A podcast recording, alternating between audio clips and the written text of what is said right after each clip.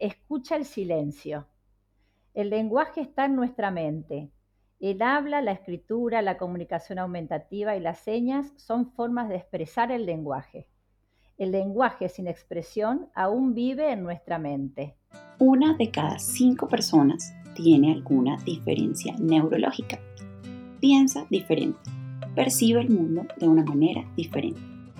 Soy Claudia Granados y les doy la bienvenida a Diarios de Parque, una celebración de la neurodiversidad.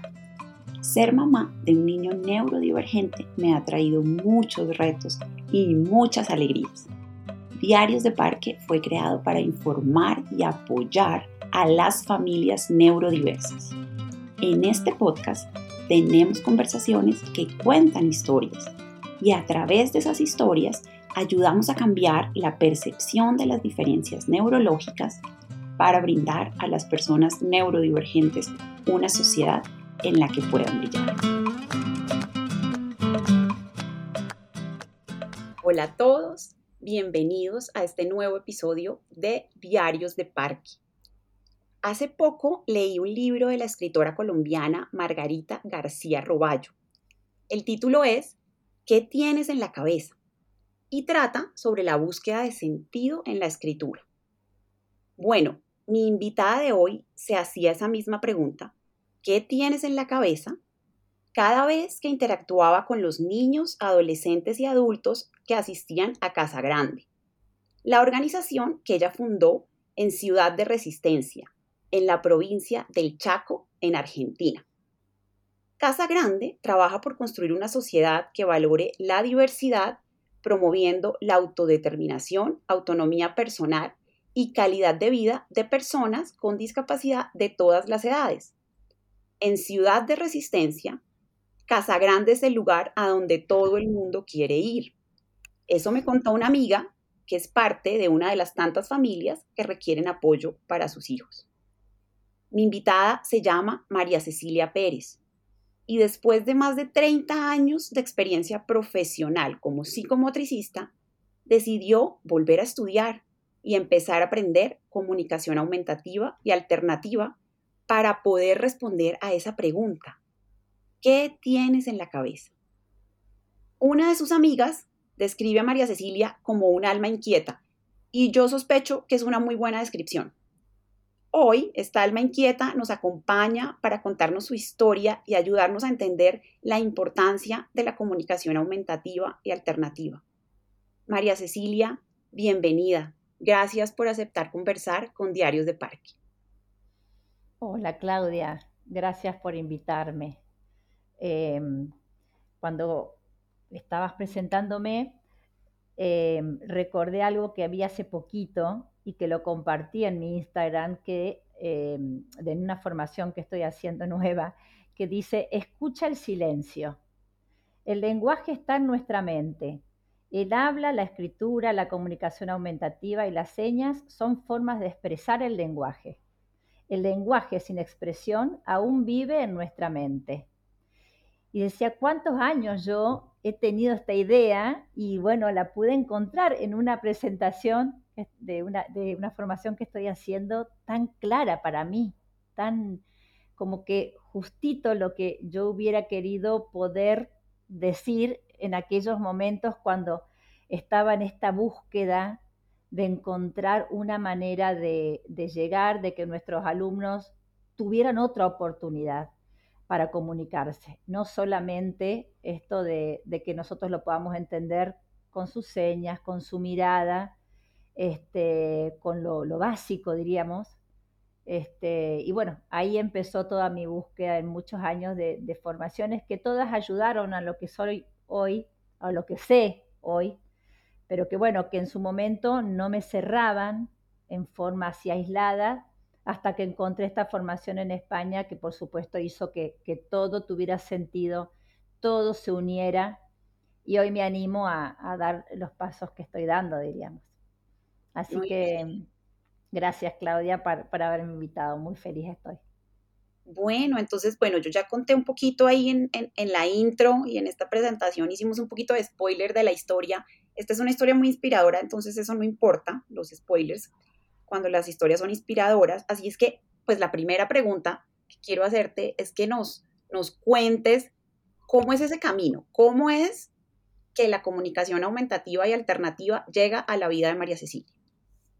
Bueno, con esto que te estoy contando, eh, en realidad yo conozco a mis 12 años a, a la hija de, una, de unos amigos de mis padres en Córdoba, donde yo vivía, y, bueno, con Bárbara, Barbarita se llama, eh, que ya debe tener cuarenta y pico de años, ¿no? Pues todos crecimos y mm, la acompañaba a su rehabilitación, eh, animaba las fiestas de cumpleaños. Estuve en esa época muy unida a ella, la que nos queríamos mucho y nos acompañábamos mucho. Creo que esa experiencia, esa amistad hizo que cuando tuve que elegir después de la secundaria una formación, eh, decidí estudiar psicomotricidad en Córdoba, que mm, como carrera me encantó, pero bueno, luego yo me recibo, me vengo a vivir al Chaco porque acá había trabajo, eh, no había que esperar para un cargo y todo eso que en las ciudades más grandes sí.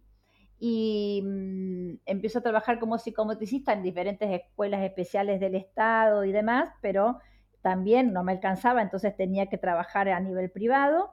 Y en esos lugares privados siempre me eh, terminaba siendo coordinadora, en vez de, dejaba de ser psicomotricista para ser coordinadora de esos servicios, ¿no?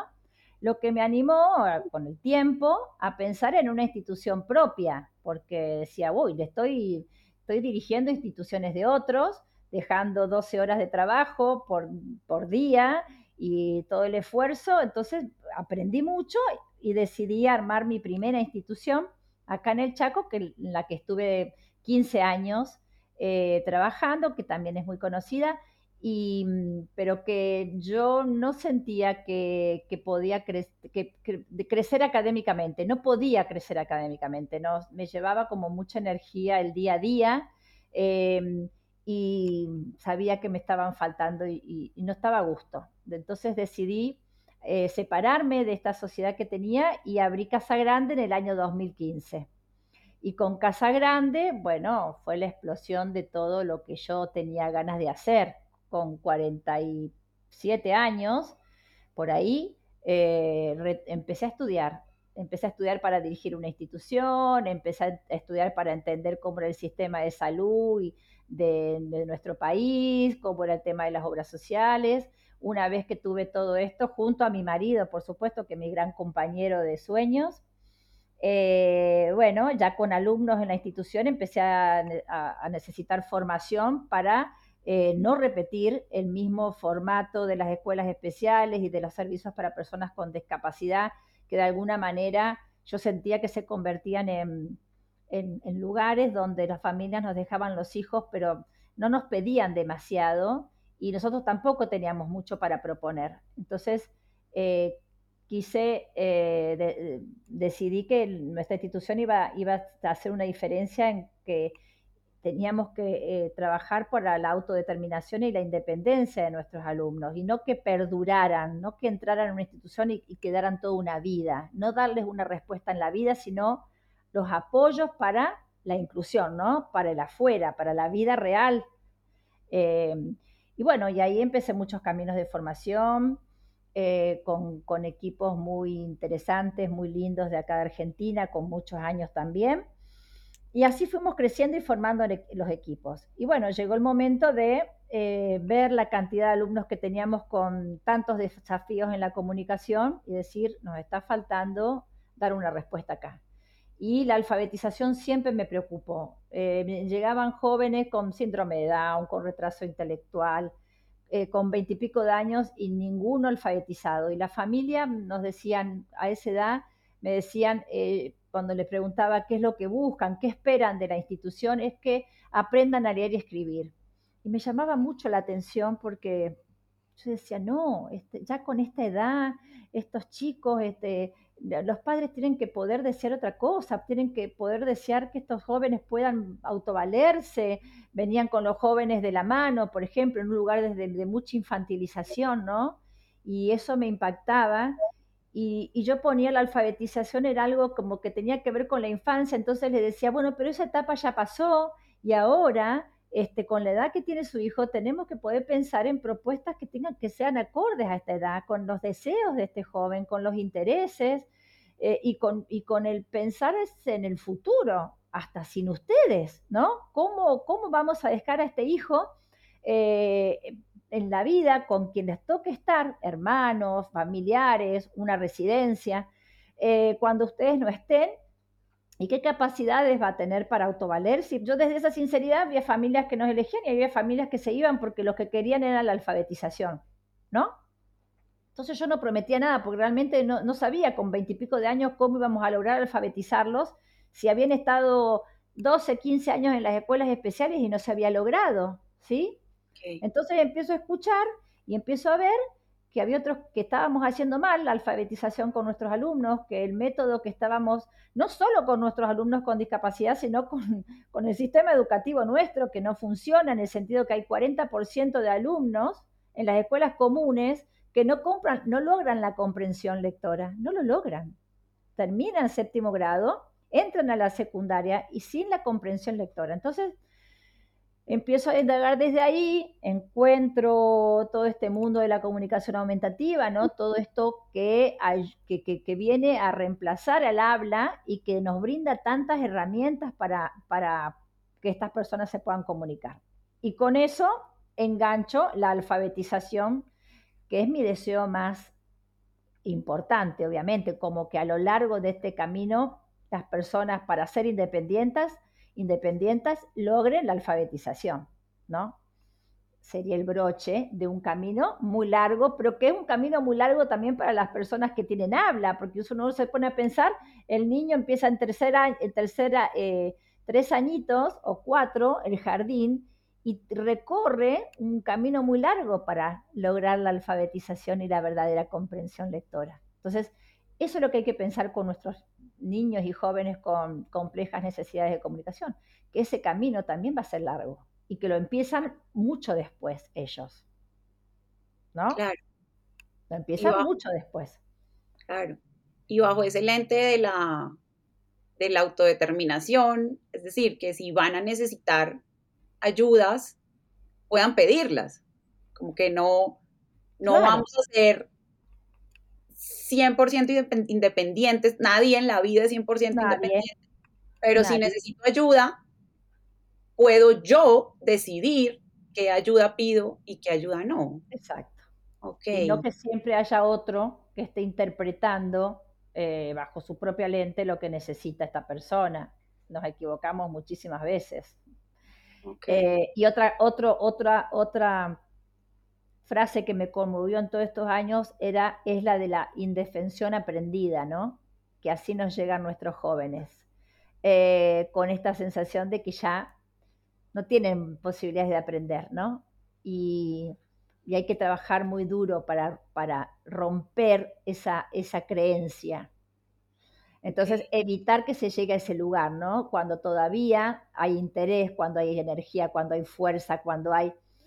Eh, todo esto, que ahí es donde se puede aprovechar más el deseo de aprender y, de implementar la comunicación aumentativa y la alfabetización. Muy bien. Ese fue otro concepto muy fuerte para mí a lo largo de, este tiempo. Ok. Quería, quería que aclaráramos, em, porque hay como dos términos que uno oye cuando habla de este tema, ¿cierto? Uno oye hablar de la comunicación aumentativa y alternativa y del lenguaje natural asistido y quería preguntarte si son lo mismo, cómo se relacionan, ayúdanos a, desentrañarlo un poco. Ok, no, no son lo mismo, porque la comunicación aumentativa y alternativa son estas eh, herramientas con las que contamos en alta y baja tecnología, con apoyo y sin apoyo, que vienen a, a, aumentar la comunicación en las personas que tienen algo de habla y a reemplazarla en el caso de que no la tengan, ¿sí? Entonces ahí hay todo un mundo desde papel, libros de comunicación, sistemas, el PEX, el ABA, ¿sí? Hay muchas este, cuestiones que podrían entrar dentro de la comunicación aumentativa y alternativa.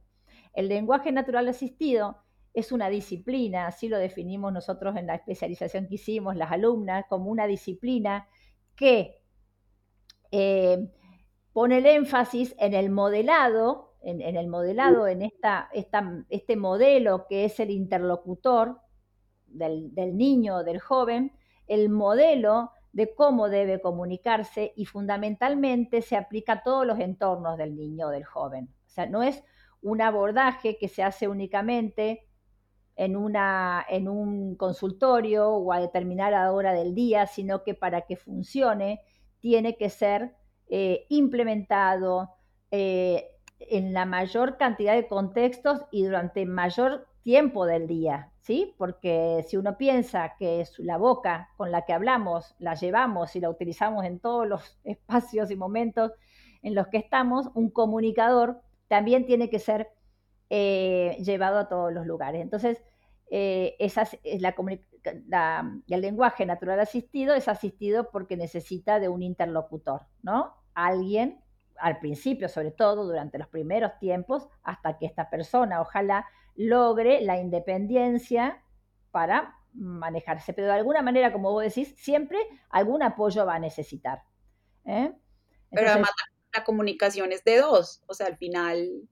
Tal cual. Siempre necesitas al interlocutor. Exacto. Pero hay momentos en los que, sí, pero por ejemplo, para, por ahí se refiere más al manejo de la herramienta, ¿no? Eh, claro. Pero es, muy cierto lo que decís, obvio. Si no hay un interlocutor, no, no, no, no hay lengua, no hay comunicación. ¿No? si hay alguien que no nos escuche. Si te entendí correctamente, me corriges, la comunicación aumentativa y alternativa es como una herramienta del lenguaje natural asistido. Exactamente. Es una herramienta. Sí, señora. Entiendo, perfecto. Quiero que me cuentes ahora, ahora que tú, bueno, tú después de muchos años de experiencia, eh, estudias, haces esta especialización en comunicación aumentativa y, alternativa con tecnologías, empiezas a usar eso en tu, eh, en tu ejercicio pues, profesional y, con las personas que ayudas. ¿Cómo es un día de trabajo de un especialista en comunicación aumentativa y alternativa? ¿Y cómo cambió eso respecto a lo que hacías antes? ¿Qué le añadió? ¿Qué cambió? bueno, a ver, yo em, soñaba de, antes de o junto con este sueño de la comunicación aumentativa, también soñaba poder ir eh, corriéndome un poco de las instituciones, de la visita diaria, de la charla directa, presencial con los con mi segunda línea, porque yo soy directora, pero gracias a Dios tengo coordinadores en los servicios, muy preparados también, que este, hoy lo hacen ellos, diríamos. Yo estoy, por ejemplo, antes iba, estaba todo el tiempo en una sede, en otra, hablaba, eh, formaba presencialmente a, los equipos, estaba a disposición para lo que se necesitara y resolvía yo, pero eh, fui dándoles herramientas y confianza a mis coordinadores para que también puedan tomar decisiones y por ahí lo que intentan es hacer algunos cambios en, algunos procedimientos que ya mm, ellos se dan cuenta que no funcionan, que no van, que hay que modificar y yo doy toda la libertad. Entonces hoy me quedo en mi casa, casi porque amo además estar en mi casa, me quedo en mi casa trabajando, eh, estoy recibiendo aquí a, las personas que, a los niños y las familias que quieren hacer la, evaluación, ¿no? La, primera evaluación eh, la hacemos acá, tengo una casa que tiene patio, que tiene pileta, que tiene mucho espacio eh, natural, diríamos, y como se fueron todos mis, no todos, pero dos hijos míos se fueron, tengo dos, una parte de la casa para la comunicación aumentativa. Entonces está todo preparadito para que las familias estén ahí, los chicos este, jueguen, hacer las sesiones e implementar adentro o afuera, ver cómo nos vamos acercando al sistema de comunicación. Y esa primera evaluación la hago acá en casa. Así que eh, no, la evaluación es de tres o cuatro encuentros, un trabajo que les doy a las familias de, protocolos que hay que hacer con ellos y después yo poder sentarme a hacer estos informes eh, intensos porque a partir de ahí es como que la familia hace la presentación en las obras sociales o lleva a su neurólogo a sus médicos este informe para que ellos lo consideren ¿no? como una posibilidad para pedir el dispositivo o pedir eh, lo que se necesite para sus hijos. Es decir, que has estado ahora trabajando más tiempo ya directamente con las personas y las familias. Exacto. He vuelto, he vuelto al trabajo, si se quiere, que yo no, no, lo llamo, no son sesiones, no es la clínica, pero yo lo llamo un taller de comunicación. Me siento más profe, eh, me siento más profesora que psicomotricista, si se quiere, más que terapeuta. Eh, así que sí, yo en casa recibo a las familias y cuando viajo, que es otra cosa que hemos empezado a hacer, también vamos a los, ahí sí, voy a los hogares de las familias que quieren evaluar o que necesitan, quieren probar o que ya han empezado un proceso, pero eh, han encontrado en mí que tiene que ver con las formaciones que recibieron y demás, entonces me piden ayuda para ver cómo poder continuar. Así que cuando viajo lo hago en, la, en los hogares de las familias. Ok, sea, dejaste como menos tarea administrativa y más eh, interacción directa con las personas que te buscan porque necesitan eh, apoyo en la comunicación. Claro, porque además esto no es solo la evaluación y el trabajo directo con el alumno y la familia por momentos, ir a las escuelas donde tenemos nuestros chicos integrados, porque es toda una novedad, llevar un comunicador. Eh, también tengo, me invitan en escuelas a hacer formas, a, dar capacitaciones, pero digo, hay un tiempo que tenemos que tener muy, también muy intenso de personalizar el comunicador, ¿no? Cada, cada usuario tiene eh, a, partir de la evaluación uno eh, hace, em, decide qué comunicador inicial, las palabras, qué vocabulario y todo eso te lleva un tiempo porque como sabes la tecnología no, nos pone como a prueba y no todo funciona cuando uno quiere, ¿no? Y generalmente ahí lo tengo a mi marido que me resuelve con dos teclas lo que yo me estoy haciendo un mundo por estar ahí metida, ¿no? Él viene y dice acá y acá y listo. Y yo me antes de pedirle ayuda me estaba volviendo loquita. Pero bueno, eh, así formamos un equipo donde él me hace eh, todo este apoyo a la parte tecnológica, ¿no? Así que sí, mucho en casa, trabajando con los usuarios, futuros usuarios, si no, estamos viajando. Ok, o sea, tú llevas la comunicación aumentativa La comunicación, sí señora. Mira que en esto em, quisiera preguntarte, creo que lo vi en, en alguna, en algún post de, de, eh, de, tu Instagram, como las, las funciones, digamos, que cumple un, eh, eh, un especialista. Y había una que me llamaba mucho la atención y quisiera preguntarte sobre eso.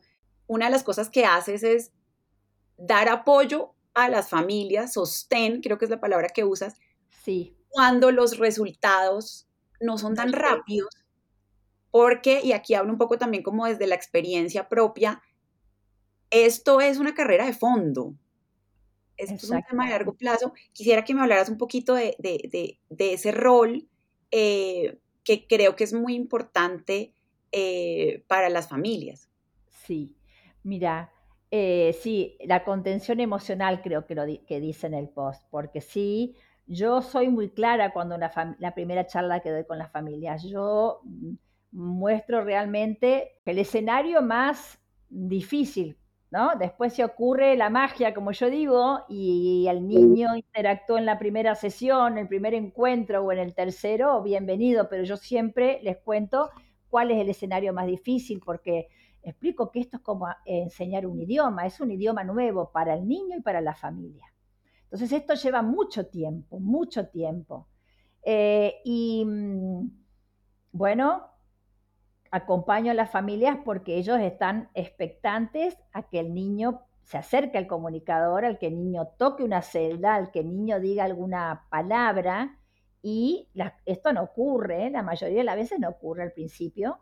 Y yo lo sé que eh, uno puede estar hasta un año o hasta dos años. En realidad el tiempo que la familia esté dispuesta a sostener este trabajo con su hijo, que ojalá sea muy largo porque termina ocurriendo que sí se usa, pero eh, hay que sostener a la familia en este camino para que no termine un comunicador guardado en una mesa de luz, eh, sin batería, es decir, para que sigan este, teniéndolo como algo más fundamental con el que tienen que salir a todos lados con su hijo e intentar en forma natural modelar, modelar ellos.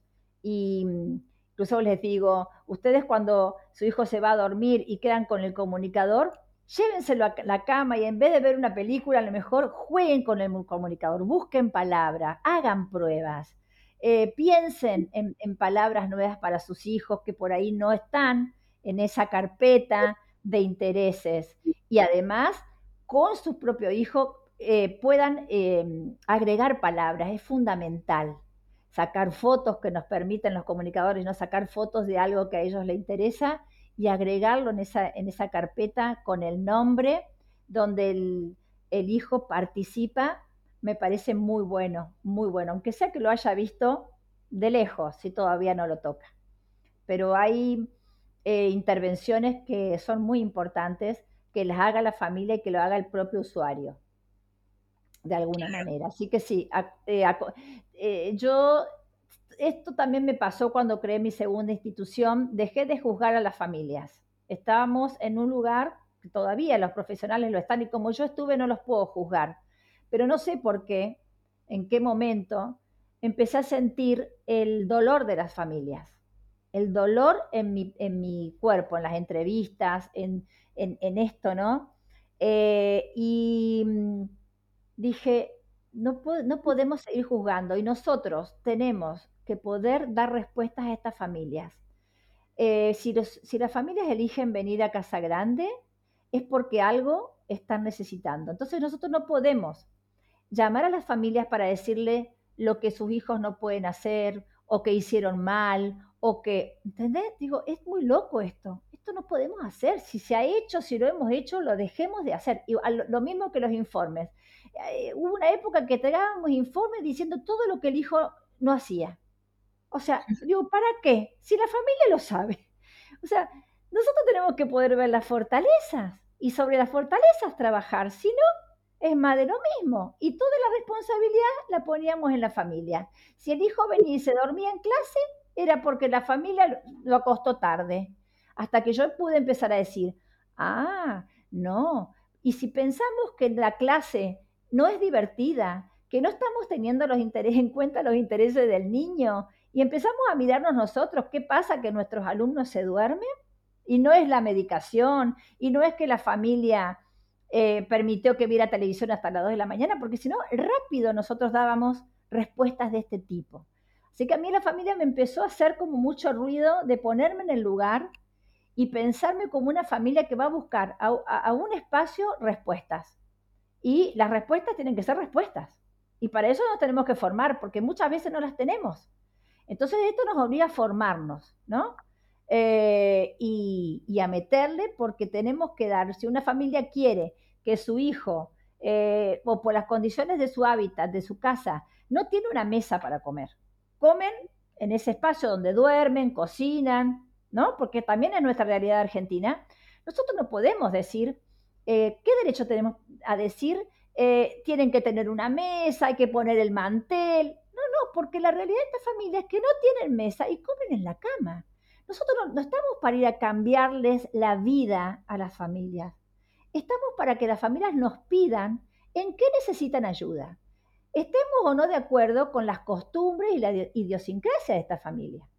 Así que todo esto así como de golpe eh, empezó a aparecer en mí y a formarme en todo esto, porque no es que parecía a mí como una idea, sino que lo empezaba a ver en las formaciones y, y a decir, no, basta, hemos hecho, está bien, mientras no sabíamos si nos equivocamos, tenemos perdón, pero ahora, sabiéndolo, no podemos seguir repitiéndolo. Y bueno, así fue este camino. Por eso la acogida y, y, el acompañamiento emocional de la familia que es fundamental. Para mí es fundamental. Sí, sí, y desde el lado, desde este lado como, como mamá, eh, te digo que claro, eh, es importante tener ese sostén, pero además lo que decías al principio también desde el principio, em, tener esa, esa claridad de, de, que esto es un tema de largo plazo. Yo, yo soy un aprendiz del tema. Yo llevo ya casi un año eh, aprendiendo Y desde el principio, desde que estaba buscando y dije, esto como que puede ser útil para nosotros, ¿cierto? Desde que uno decía, ¿cómo hago para que mi nené, si le duele, me diga dónde me duele? Cosas muy básicas, ¿no? Si quiere comer A, B o C, me lo diga y yo no tenga que adivinárselo. Y esto tiene que ver con, con la, esa autonomía, autodeterminación que buscamos. Entonces, bueno, desde el principio yo me iba encontrando con algunos mitos y los fui anotando en un cuadernito eh, y quería preguntarte hoy a ti sobre esos mitos. Ok. Los tres primeros, y ahí tú me corriges si estoy o no en lo correcto, tienen que ver con algo que dijiste ahora. Yo veo que en los tres primeros siempre el elemento común es que el mito está asociado a lo que el niño o adolescente o adulto que buscamos ayudar puede o no puede hacer. Mira qué es lo que puede o no puede hacer esa persona. Pero no mira tanto qué estamos haciendo los interlocutores. Exacto. Eso yo los identifiqué, pero entonces te los voy a ir nombrando. Bien. Eh, y vamos charlando de cada uno. Entonces, este es mi top de mitos de la comunicación aumentativa. El primero, campeón. Si le dan un comunicador, no va a hablar. Sí, ese es el mejor de todos. Eh, y, el mejor de todos, lamentablemente, porque este, las familias llegan con sus hijos muy chiquitos a los terapeutas y somos los mismos terapeutas los que retrasamos eh, la implementación de un sistema de comunicación. Para nada eh, ocurre esto, está demostrado. los niños a los 18 meses más o menos hay un estudio, una investigación que un niño a los 18 meses tuvo, estuvo a esa edad, estuvo inmerso ya cuatro mil y pico de palabras, ¿no? Naturalmente. Nuestros niños con complejas necesidades de comunicación, si solo eh, tienen dos sesiones de 30 minutos a la semana de comunicación aumentativa, necesita 84 años para poder llegar a esa cantidad de palabras que un niño de 18 meses tiene. Entonces, primer punto, pero volviendo a que va a que impide el, el, lenguaje, si el niño tiene la capacidad de hablar, lo va a hablar, porque además la comunicación es multimedial. Jamás nosotros le, podemos, le vamos a decir desde el trabajo de la comunicación aumentativa que algo que nos está señalando o algo que está iniciando una, una pequeña palabra que ya sabemos cuál es el significado para él, jamás le vamos a obligar a que lo diga con el comunicador. Eso de dilo con el comunicador, no. Si nosotros ya estamos entendiendo, no hace falta que lo diga. Igual que el sí y el no, hay personas que tienen ya muy claro el sí con los ojos, con la cabeza, con un dedo, y el no. Entonces, no pedimos eh, eh, ese tipo de, no lo ponemos, no, no, lo, no, lo, ponemos en esa presión de que también tenga que decir sí con el comunicador, sino que entendemos todo lo que esta persona trae como experiencia durante todos estos años que ha tenido que intentar comunicarse de otra manera y le agregamos para facilitarle una comunicación aumentativa que le va a permitir mucho más, como por ejemplo acceder a alfabetización si se puede. Pero, y, han aparecido niños que tienen palabras que las pueden decir. Yo tengo una nena con apraxia en el lenguaje que tiene seis, siete palabras que las dice y ojalá pueda decir más porque está haciendo su reeducación y utiliza el comunicador para muchísimas otras cosas como emociones o, todo lo que ella quiera decir, eh, que no las puede pronunciar porque no está en su capacidad en este momento fisiológica de poder pronunciar esas palabras. Entonces, no es cierto y está demostrado que no retrasa la aparición del lenguaje si está en condiciones. Fíjense, esto es un ejemplo que nos daban. Si supieran lo difícil que es poder comunicar con un comunicador, decir una frase, ¿a quién se le ocurriría que un niño va a elegir un comunicador en vez de decir la frase natural? Es muy loco el tiempo que se tarda en buscar, ir a la carpeta, tratar de expresar. Entonces, eh, pensar en que va a retrasar de ninguna manera, porque no es cómodo para un niño usar un comunicador. Es el recurso que hoy tiene más a mano y más le facilita y van a seguir apareciendo con el tiempo otros, pero hoy le facilita y hoy es lo que le permite a esta persona la, la participación en la vida, ¿no? Entonces, no es así, para nada. Para, y quienes prueben, vos sabrás como mamá, lo difícil que es modelar. Es muy difícil. Es, difícil, modelar. Y ellos, este, bueno, la misma dificultad se le presenta a ellos. Entonces, cuanto más chiquitos, este hábito, imagínate cómo, cómo se afianza, entre desde 0 a 3 años eh, ocurre la explosión en el lenguaje. Yo estoy desesperada por, por lograr tener niños menores de 3 años, porque lo que se puede aprender ahí es fundamental para el, para el futuro, ¿no? Entonces, bueno, no llegan todavía con esa edad, no llegan no llegan aún. Sí. No, Nosotros no llegan aún. Empezamos como sobre los cuatro. Eh, sí. Y, claro, hubiéramos podido llegar antes eh, si hubiéramos tenido como la, la, información antes. Claro que sí. Y bueno, sí, sobre este mito, yo, mi experiencia me ha indicado que si usted puede decir algo sin un comunicador, lo hace con su cuerpo, con los gestos. Entonces, la misma analogía aplica. Si, tengo voz para decir algo, pues ¿para qué voy a usar el, aparato, cierto? Bueno, este es el segundo, que creo que hablaste un poco de esto ahorita, y es, está muy pequeño para usar un comunicador. Sí, un poco lo, lo ya lo expliqué. Sí. No, no, de ninguna manera. Eh, al contrario, ojalá llegaran niños más pequeños inclusive desde sin el comunicador antes del año, sin el comunicador niños que ya tienen un diagnóstico por una cuestión neurológica, ¿no?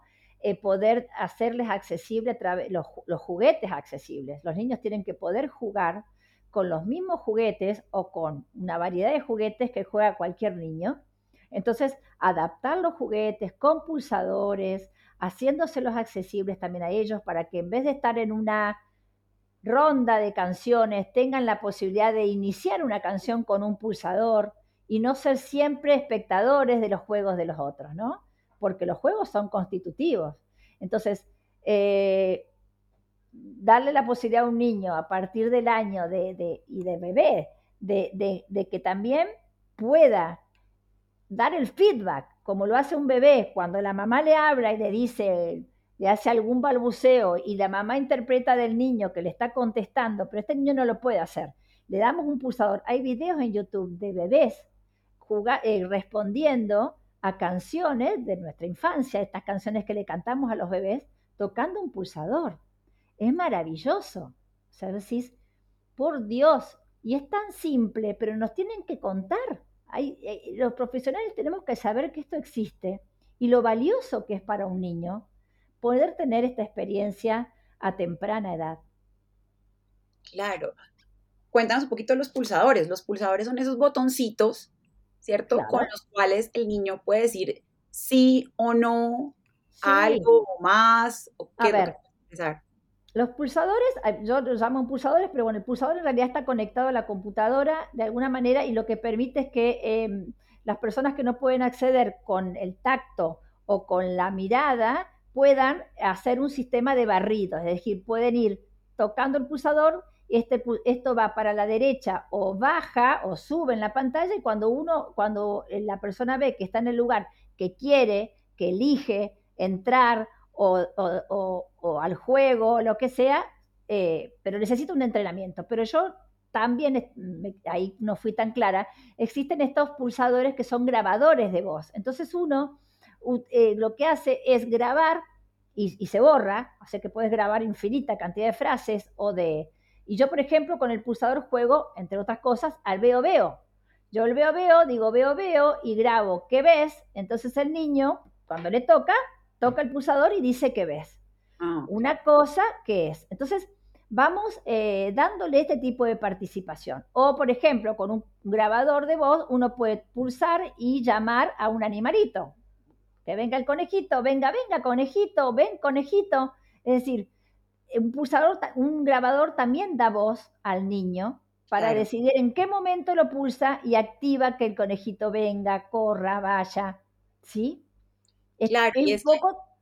este, este ejemplo me está aclarando lo que hablábamos al principio también del lenguaje natural asistido, en el sentido de, eh, puede ser un tablero de comunicación impreso, puede ser un iPad, pero también para niños más pequeños, por ejemplo, puede ser esos pulsadores que describen. El punto es que todos buscan lo mismo y es que el niño se puede expresar, pero además que se mantenga esa, esa autonomía, que pueda decir, quiero jugar es esto, y me parece fundamental a lo que dijiste ahora, y es eh, que no sea solo un espectador. Exacto. Que esté como recibiendo o, como digo yo, resignándose a lo que uno le adivinó, que es esta sensación que yo tenía muchas veces, ¿cierto? Sino que, que, pueda tener una voz y poder decir, o más bien comunicar, así no, no lo hable, eh, pues lo que hay en su cabeza para, para usar la, la idea con la que empezamos el episodio. Y fíjate que estamos trabajando desde pequeñitos la autodeterminación y no a los 20, 16, 20 años, 25, empezar a trabajar esto que ya tendría que haber sido eh, trabajado y pensado en, el futuro de este niño desde pequeño. Nosotros tenemos que trabajar para el futuro, en todas las áreas. Tenemos que trabajar para el futuro de este ser humano, no para el hoy, ya, acá lo que necesita, ¿no? ¿Cómo le vamos a dar los apoyos y las herramientas para que se desarrolle como un ser lo más autodeterminado e independiente posible? Claro, Sí, es que estoy pensando que, digamos, desde la experiencia, por ejemplo, un papá que nos escuche que no tiene un niño con, eh, con ninguna dificultad en el lenguaje, esto simplemente pasa desapercibido porque si su niño no quiere algo, le va a decir y le puede comunicar, es que no quiero esto, pero quiero aquello. Exactamente. Y usted puede eh, entrar, digamos, en esta interacción.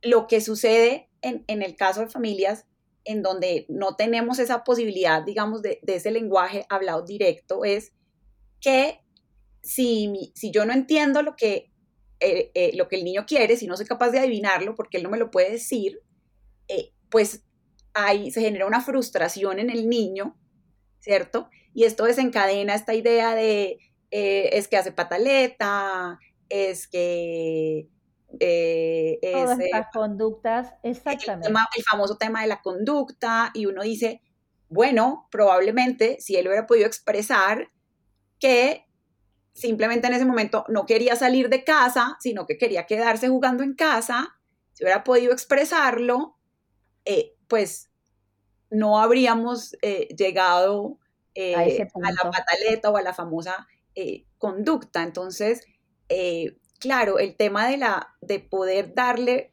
esa autodeterminación a la persona es fundamental. Es clave. Eh, y ahí está, ah, digamos, ahí está la, la importancia de, de, tener una alternativa de comunicación.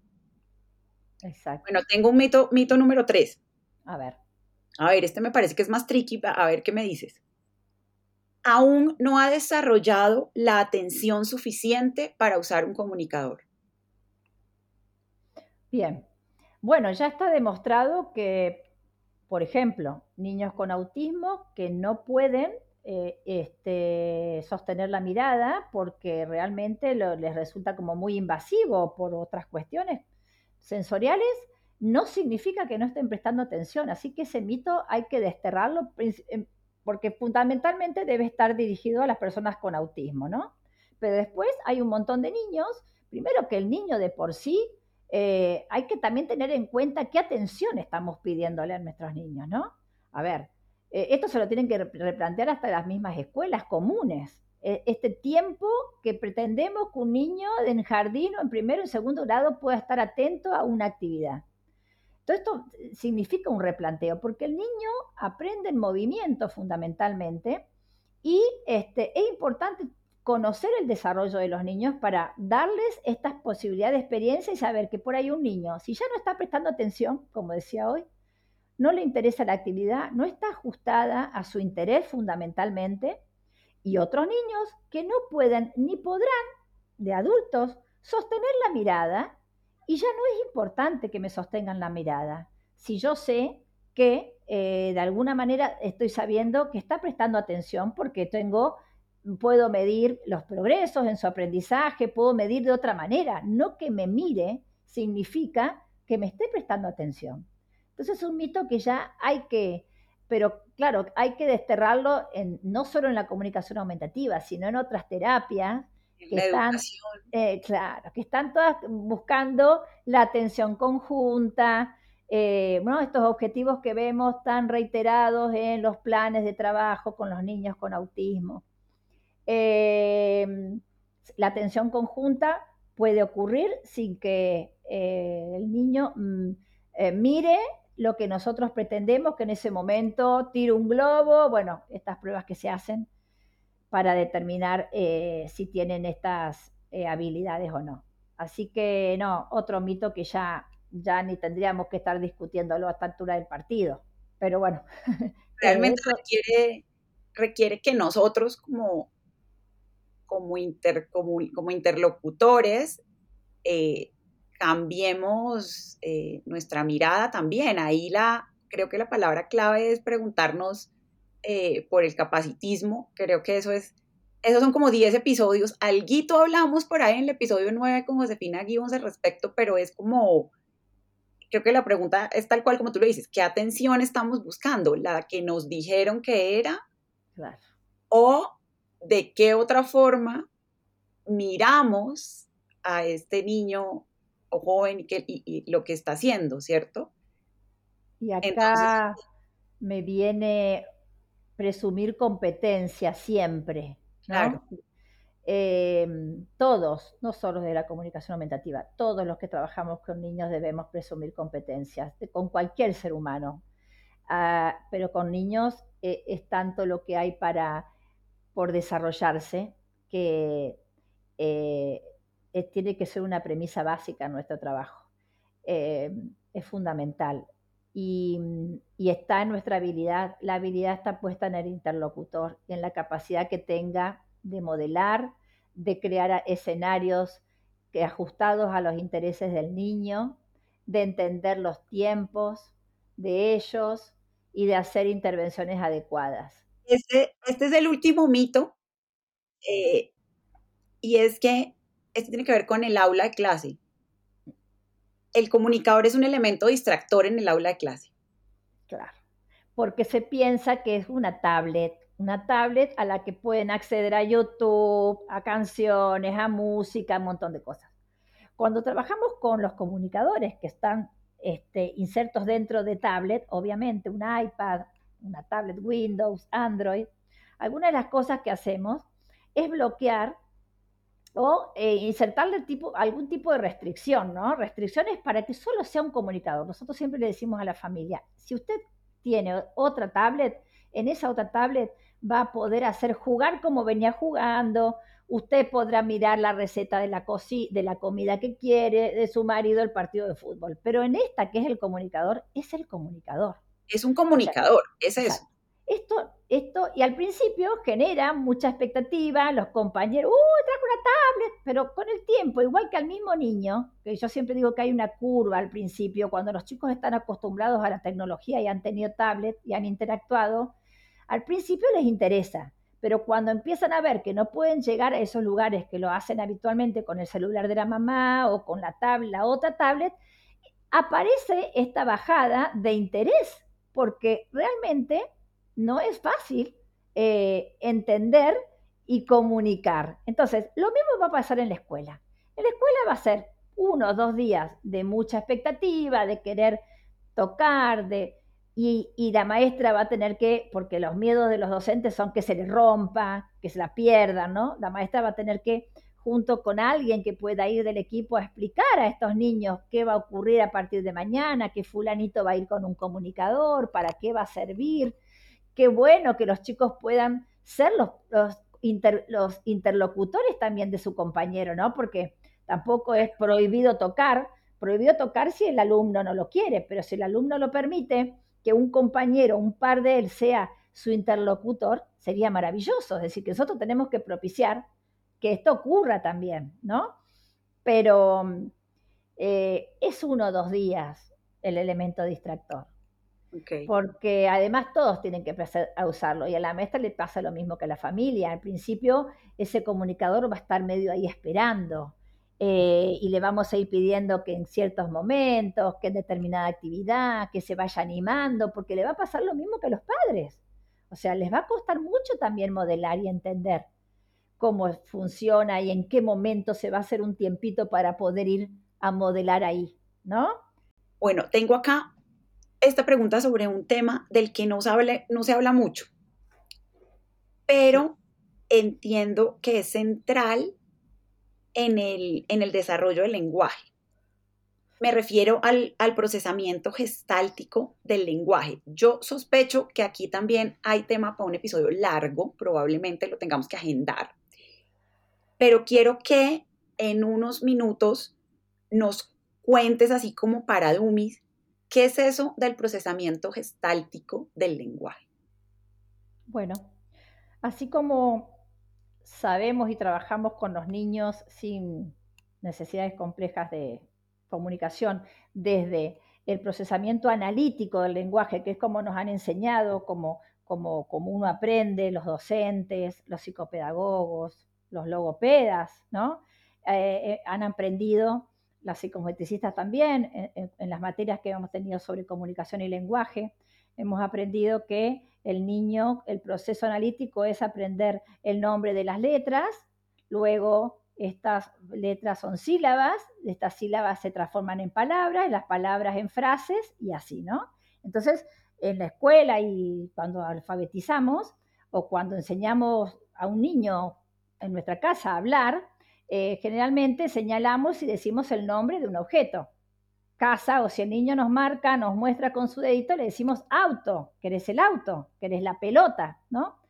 Y había sido, que no es de ahora, que es de los años 70, que las investigaciones hablan, pero nos han llegado ahora a esta parte del mundo, por lo menos para mí, eh, que existe otro tipo de procesamiento que es el procesamiento gestáltico del lenguaje, que son, es la importancia de las ecolalias. Las ecolalias nos vienen a decir de alguna manera que estos niños procesan de otra manera, que ellos eh, lo que puede, la ecolalia es un bloque, es un bloque, puede ser una palabra o puede ser una frase, puede ser una canción, puede ser un tarareo, generalmente vinculado algo que, les, que escucharon en una película, en una canción, en, una frase de la familia, en el parque, algo que les fue significativo y que en ese momento lo relacionaron a algo que estaba ocurriendo. ¿Sí? Entonces, cuando los niños se exponen a situaciones que emocionalmente son parecidas, la alegría, la tristeza, el miedo, traen ese tipo de, de palabras que son ecolalias, bloques, ¿sí?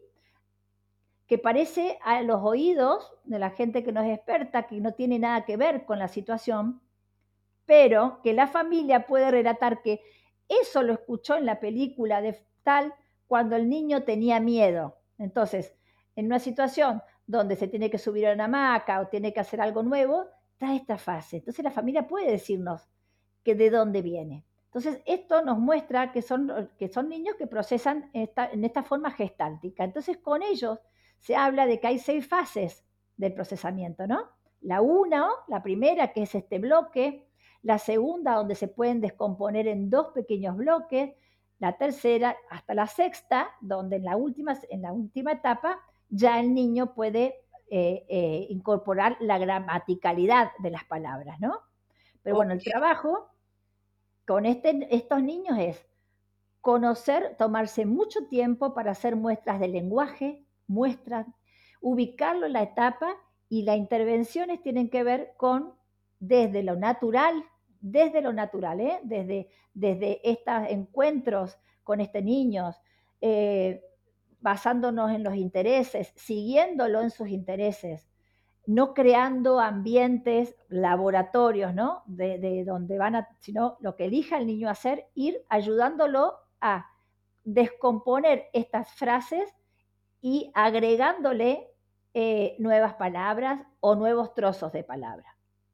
O sea, es como que hay ciertas personas que aprenden a hablar de manera distinta, no la M con la A Exacto. sino que no sé, por ejemplo, el tigre Daniel come fresa. Exacto. Y entonces el niño eso lo relaciona con que había una fiesta, por ejemplo, porque lo vio en una fiesta. Exacto. Y eso puede ser algo que trae cuando tiene alegría. Exactamente. Pero si te entiendo bien, puede ser, o sea, no es como que el niño vaya a decir, porque decir el tigre Daniel tiene fresa, pues es muy, quiere fresa, pues es muy difícil. Probablemente lo que vamos a oír es como, la, la, la, la, la, la, la. La entonación, igual, Ah. exacta, la entonación de, de aquella vez que lo escuchó o de todas las veces que lo escuchó. Entonces, ahí el trabajo es, es- es tan fuerte, familia, terapeuta, porque la familia es la que nos trae todo, todas las muestras del lenguaje que uno recoge en una intervención, también las recoge la familia y son los que nos ayudan a decir en qué contexto cree que se lo escuchó por primera vez. ¿No? Entonces, tienen mucho valor las ecolalias. El niño se está comunicando con las ecolalias. Es Claro. maravilloso. Es- Sí, sí. tenemos que descubrir qué significado tiene para él esta frase, esta entonación, ¿sí? Y no eh, intentar eliminarlas, para nada. Nosotros nos enseñaron, yo cuando estudié, las ecolalias se eliminaban, o sea, eran, no tenían ninguna función la ecolalia eh, hace 30 años atrás. Y hoy está llegando, está llegando algo que tiene mucha investigación en comunicación natural, las chicas de comunicación natural, que son como discípulas de Marsh Blanc, que es una profesora es el- que... Sí, Marsh Blanc, que es el mismo combo de Prisan, Exactamente. pero es una cosa que viene de los setentas. Totalmente. Esto ya está estudiado y está demostrado y hay casos clínicos, hay un montón de, de- de material de bibliografía donde no puedo ver que esto ya se había descubierto y se está trabajando en Estados Unidos hace muchos años sobre esto. Entonces, Bueno. básicamente es como que para algunos funciona la M con la mamá, pero hay otros que van a seguir un camino distinto y llegarán al mamá, pero por un camino distinto, que es, con toda seguridad sí es un camino más largo. No sé si es más largo, el tema es que eh, no hay que, no hay que, acá eh, se dice en Argentina, emperrarse en, en- en- en seguir enseñando de esta manera porque no van a llegar. Ese es No el punto. importa cuántas veces le diga la M con la mamá, No importa, no lo pueden aprender así. No es así. Entonces ahí están las demoras en los tratamientos, el tiempo que una familia va a fonoaudiología o un logopeda y casi no ve resultados, porque se está interpretando mal eh, la comunicación de este niño, el lenguaje de este niño. Entonces, si no aprendemos que es exactamente al revés y cómo son y nos preparamos para esto, que es muy bello, hay formaciones ya, estas chicas están haciendo, eh, no vamos a tener resultados. Entonces, eh, es hora de que, de que todos lo aprendamos, de que lo- es nuestra obligación aprender porque está demostrado, no, no, no estamos teniendo resultados con esta, trabajando con ellos de la manera que aprende un niño con procesamiento analítico. Es otro tipo de procesamiento. Hay que aceptarlo y no hay que querer llevarlos al, al procesamiento que, que nosotros conocemos. Claro. No. Hay no, que entender esto que es nuevo y que es diferente. Volvemos a, a lo mismo. Es lo mismo. Exacto. No, yo, yo sé que tenemos que hacer un, un, uh, un episodio sobre procesamiento gestáltico porque es algo a lo que uno llega, digamos, desde mi lugar de mamá también, uno llega porque en el jardín le dicen, él está cantando una canción. Y en Teo le dice, él tiene una melodía. Claro. Y en casa identificamos una melodía. Y el profe de música dice, él tiene una melodía. Y entonces uno le dice, no, es que está como cantando. Claro, tú no entiendes lo que está cantando porque es... Exacto.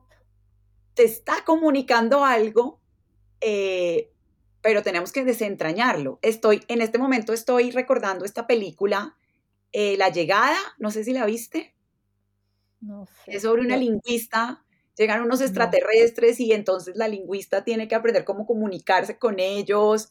mira, Ahí se me ocurrió en este momento, lleva a mi cabeza, pero claro, recomendación, oyentes de Diarios de Parque, vayan a buscar eh, esa película. voy a ir a buscarla, claro. Arrival es en inglés, La Llegada. La Es una llegada. película muy linda y, y está basada en este tema de- del lenguaje. Llegó en este momento que hablabas de, de esto. Justo, claro, muy bien. La voy a ver seguro. María Cecilia, eh, no, de verdad, muchas gracias. Esta conversación ha estado súper nutrida, pero no, no, no quiero eh, dejarte ir sin un mensaje final, sin algo que quisieras eh, que sí o sí cualquier padre o cuidador o persona X del mundo que nos escucha, ¿qué mensaje quisieras dejarle sobre este tema de lenguaje natural asistido y la comunicación aumentativa y alternativa. Bueno, eh, a los padres decirles que no claudiquen, que están, eh, que sigan eh, sus, sus intereses y sus preocupaciones, que, la, que, que busquen, que, que se formen, porque los padres son los que nos tironean a los terapeutas para los cambios. Que si los padres están formados, se unen, este, aprenden, eh, nos empujan a seguir creciendo como terapeutas, que no se conformen. Yo sé que los papás no se, conformen, se conforman, pero a veces eh, quedan atados a, un terapeuta o a dos.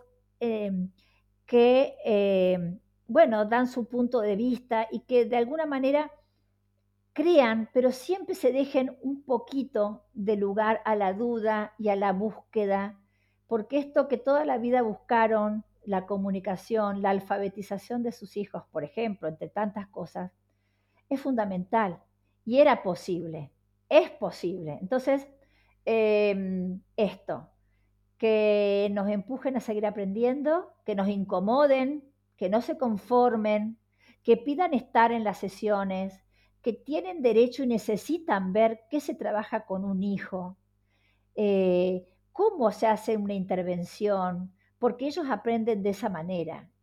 Hay muchas cosas que tenemos que cambiar, ¿no? Pero mm, creo que eh, son las familias los que nos van empujando a esto y bueno, creo profundamente en la comunicación de todos los seres humanos. Em, así que esto, que ellos también, ustedes también tienen que seguir creyendo que es fundamental para la vida de sus hijos y que aunque tarde un poco más, en algunos casos es posible y, debemos darles la oportunidad. Tenemos que, no, no pasa nada de malo, es decir, esto que te contaba antes, si nos equivocamos, si lo hacemos mal al principio, si no lo hacemos bien siempre, no pasa nada. Eh, nada, queda en una equivocación. Así que hay que intentarlo y una vez que tomamos la decisión y tenemos nuestro comunicador en baja o alta tecnología, no dejemos de usarlo porque en algún momento ocurre esto que yo le digo la magia. Pero bueno, eh, esto que por ahí tanto esperamos, ¿no? Que el niño se acerque y toque una tecla y escuche y le interese y vea que así puede comunicarse ¿eh? y decir algo. Y después se anima a más, por supuesto. Así que nada, que sigan en este camino que de, abrirle la vida y a sus hijos este, en base a pensar que necesitan, obviamente, ser seres autodeterminantes este, y, e independientes eh, para la vida. Nada más que eso. María Cecilia, muchas gracias. Vamos a seguir entonces buscando qué hay en esas cabecitas. ¿Qué hay? Exactamente. ¿Qué hay en esas cabezas? ¿Cuánto hay, en ese silencio? ¿Cuánto hay en ese silencio? Totalmente. Silencio. Ay, María Cecilia, muchas gracias por esta conversación tan, em, tan reflexiva, pero además que nos ha ilustrado sobre un montón de cosas. Em, bueno, nada, todas tus, todos tus datos, tu información eh, quedan en las notas del, eh, episodio em, para que los papás puedan, bueno, investigar más, ir buscando. claro. Te mando un gran abrazo allá a Ciudad de Resistencia. Igualmente a vos y a toda la familia. Gracias por escuchar Diarios de Parque. Crear un mundo que celebre la neurodiversidad es un gran desafío y enfrentarlo en soledad no es una opción. Te invito a unirte a nuestra conversación. Hay varias formas de hacerlo. Puedes suscribirte en tu plataforma de podcast favorita, compartir nuestro podcast con tus amigos y familiares o escribirnos al correo info arroba diariosdeparque.com. Nos encantaría recibir tus comentarios y sugerencias.